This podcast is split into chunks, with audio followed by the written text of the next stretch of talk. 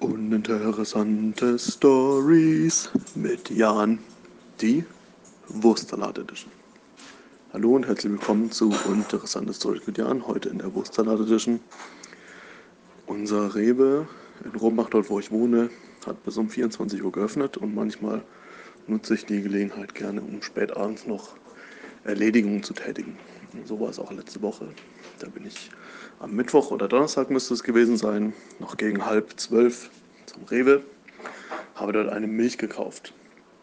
Der Mann vor mir an der Kasse hatte sich äh, so eine durchsichtige Plastiksalatschüssel geholt bei der Salatbar, wo die man dann auch füllen kann, wie man möchte. Nun hat dieser Mann vor mir diese Salatschüssel randvoll mit Wurstsalat gehabt und gute 800 Gramm Wurstsalat gekauft.